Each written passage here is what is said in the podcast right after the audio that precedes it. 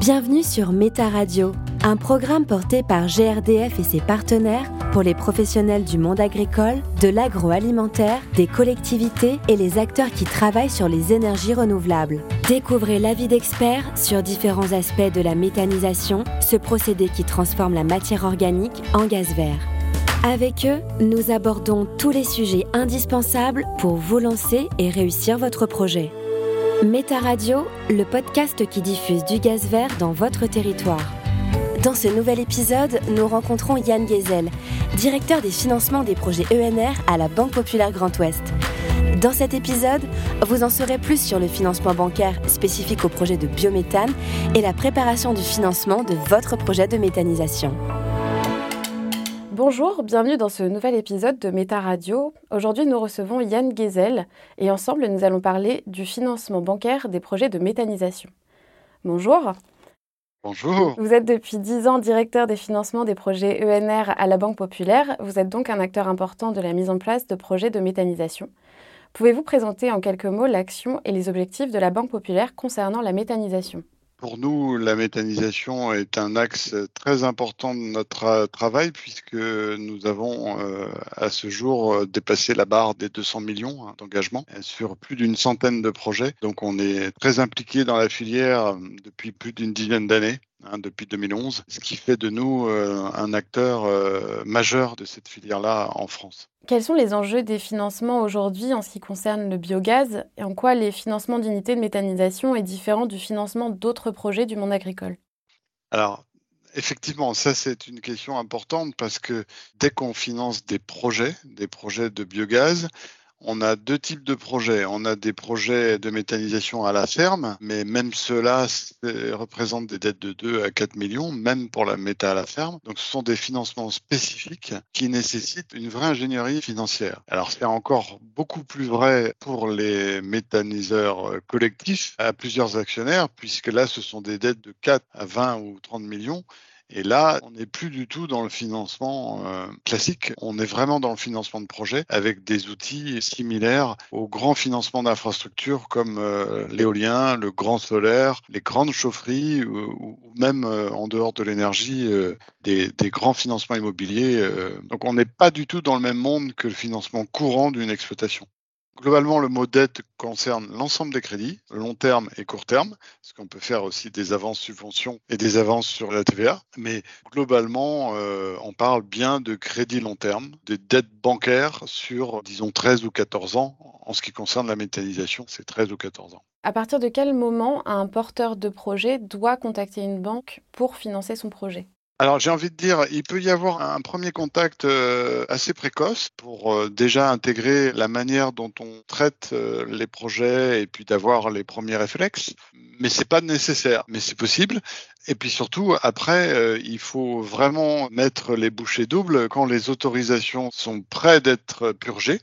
ICPE ou permis de construire, est prêt d'être purgé parce que là, pour le coup, c'est le moment euh, maximum. Il faut, il faut s'y mettre sérieusement. Et, et, dès que les subventions sont connues, quand il y a des subventions. Si on parle de manière très concrète, quelles sont les différentes étapes du financement bancaire d'un tel projet et quelle est sa temporalité? Tout dépend du projet. Mais le déroulement classique, c'est assez simple. À partir du moment où les autorisations sont obtenues, on va pouvoir travailler sur un plan de financement et qui doit se stabiliser. C'est-à-dire il faut que les coûts des CAPEX, ce qu'on appelle les CAPEX, c'est le montant total des investissements, ça doit se stabiliser. C'est-à-dire qu'on ait une bonne lecture à 2 ou 3% près d'aléas parfois un peu plus, mais qu'on estime une enveloppe d'aléas, mais qu'on soit déjà quasiment sûr du coût global. Qu'on ait aussi une bonne approche des fonds propres, c'est-à-dire quels seront les fonds propres apportés, y compris les subventions potentielles. Et là, à partir de ce moment-là, on déclenche un peu le chronomètre et nous, on va pouvoir avancer, se mettre d'accord sur un pré-contrat,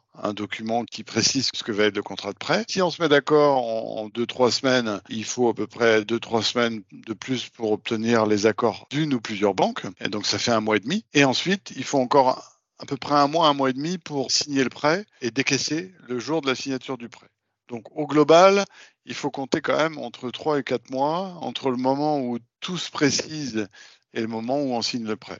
Ça peut aller plus vite, Surtout pour les projets de métal à ferme, c'est plus simple. Mais pour les grands projets qui nécessitent un financement structuré, il y a un seul prêt pour plusieurs banques. Là, il faut compter un minimum euh, entre 3 et 4 mois entre le moment où on se met d'accord sur les fondamentaux et le moment où on signe le prêt et on décaisse les fonds. Méta Radio, le podcast qui vous aide à vous lancer dans la méthanisation. Qu'est-ce que les futurs porteurs de projets doivent impérativement préparer avant de demander un financement auprès d'une banque? Quels sont les documents et les informations en fait qu'ils doivent absolument avoir?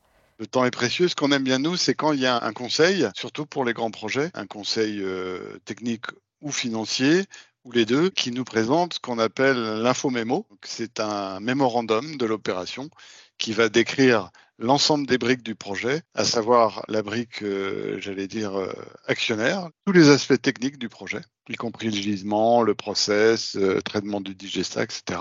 Tous les aspects économiques, bien sûr, et puis tous les aspects juridiques. Est-ce que vous avez des exemples d'erreurs euh, qui auraient pu être évitées dans des dossiers de demande de financement et qui font que le financement n'aboutisse pas? Alors oui, il y a souvent des coquilles ou des problèmes dans certains dossiers de financement, euh, surtout s'ils sont faits par des organismes ou, eux-mêmes. C'est pas forcément grave en soi. Nous, euh, on corrige ou on demande des précisions. Ça retarde, ça complique, mais c'est pas ça qui va euh, hypothéquer les chances de réalisation d'un projet. Ce qui vraiment euh, met à mal les projets aujourd'hui, c'est les recours des tiers, par exemple, sur les projets. Là, du coup, ça se complique sérieusement en termes de, financement. Les projets ont des autorisations, parfois, qui ont été accordées par euh, le préfet pour le permis de construire de l'unité d'une part et au titre euh, de l'ICPE autre part. Donc c'est deux arrêtés qui sont affichés. Et à partir du moment où on affiche, il y a deux mois de purge pour les PC et quatre mois de purge pour les SIPE. Donc dans ce délai-là, un tiers, un voisin, une association ou n'importe qui hein, peut s'opposer au projet en déposant un recours. Et là, bah, ça pose problème parce qu'il faut attendre que les procédures s'avancent et que les juges tranchent. On a parlé euh, de potentielles erreurs et au contraire, est-ce que vous avez des bonnes pratiques euh, en tête qui permettent aux porteurs de projets de sécuriser ou d'accélérer le financement de son unité de méthanisation? Alors oui, il y a beaucoup de bonnes pratiques qui sont connues dans la profession, que nous, on développe, on communique euh, largement là-dessus. Il y a eu d'ailleurs des supports, hein, des plaquettes qu'on avait créées avec GRDF pour lister et communiquer les bonnes pratiques. La première chose, c'est de bien analyser les devis et les contrats de construction avec chacun des fournisseurs. Faire vraiment une étape importante pour challenger les processus, les constructeurs, notamment sur les garanties, les garanties de performance et les garanties de montant. C'est-à-dire qu'il y a deux choses, il y a les engagements de faire et il y a les engagements de tenir le budget, de façon à minorer l'enveloppe d'aléas. Ça, c'est très important. Et ça, il y a une analyse juridique contractuelle. Ensuite, il y a la bonne pratique euh, majeure, c'est de se faire entourer d'un conseil technique pour être certain de choisir le bon process par rapport à la nature du gisement. Et enfin, euh, la bonne pratique, c'est de s'entourer d'un bon conseil financier et d'un bon banquier, naturellement, pour maximiser les, chances d'aboutir euh, dans des délais raisonnables et de façon efficace. Et si les projets sont importants, c'est pas si simple de dérouler le process d'audit, euh, de rédaction de la documentation bancaire et de closing, c'est-à-dire que il faut vraiment, euh, dans les organismes bancaires, qu'il y ait euh, des équipes du staff qui soient dédiées à ça, parce que c'est pas des sujets classiques. De la même façon que ce c'est pas des investissements classiques dans l'agriculture, eh ben c'est pareil, c'est pas des financements classiques dans les banques. Donc il faut des équipes dédiées. Quelles sont les différentes étapes qui vont mener à la signature du crédit, notamment quand il y a plusieurs banques qui font partie du financement? Quand il y a plusieurs banques dans un même crédit, on parle de financement structuré. Donc ça, c'était pour des dettes de plus de 3, plus de 4 millions d'euros, et souvent entre 8, 7, 8, 10 jusqu'à 20.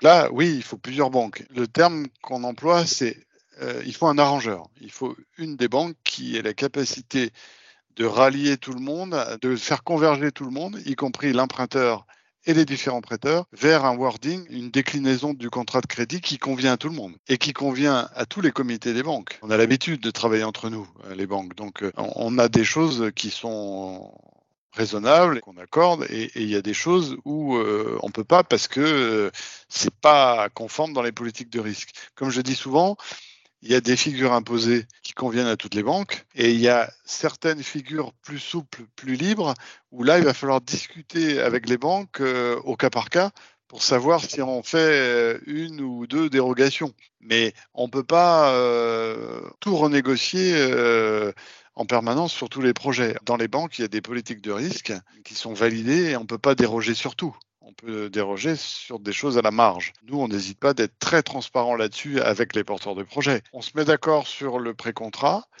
Une fois qu'on est d'accord avec l'emprunteur, on va vers les banques, on valide le bouclage de la dette bancaire et ensuite, quelque part, tout le monde est plus serein parce que l'emprunteur, il sait que d'ici un mois, un mois et demi, son crédit sera signé et que charge à l'arrangeur d'exécuter en fait euh, l'opération.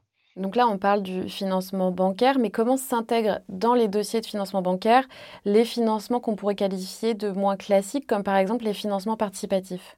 Alors effectivement, on a l'expérience de ça aussi, ce qu'on appelle nous d'une manière euh, assez large les financements des minoritaires, enfin des actionnaires qui arrivent en minoritaire soit sous forme d'obligations convertibles ou pas d'ailleurs, soit au capital, hein, ça arrive aussi, ou effectivement en financement participatif. Donc ça, je pense que les différentes plateformes qui sont connues dans les énergies renouvelables savent très bien euh, s'intégrer, parce qu'ils savent très bien de quoi on a besoin. En particulier, nous, on a besoin que ces financements soient stables, c'est-à-dire que le capital soit là, bloqué pendant au moins cinq ans, parce que si ce n'est pas le cas, euh, c'est possible, mais on ne va pas pouvoir considérer ça comme des quasi-fonds propres. Est-ce que vous pouvez rappeler la différence entre fonds propres et quasi-fonds propres? Oui, alors fonds propres, euh, bah, c'est du capital ou du compte courant qui sont apportés directement par les actionnaires. Et le quasi-fonds propre, c'est par exemple des subventions. Subventions, ça vient pas de l'actionnaire, ça vient d'organismes publics. Mais comme c'est des dotations, c'est donné euh, avec certaines conditions, bah, on appelle ça du quasi-fonds propre. Méta Radio le podcast qui diffuse du gaz vert sur votre territoire.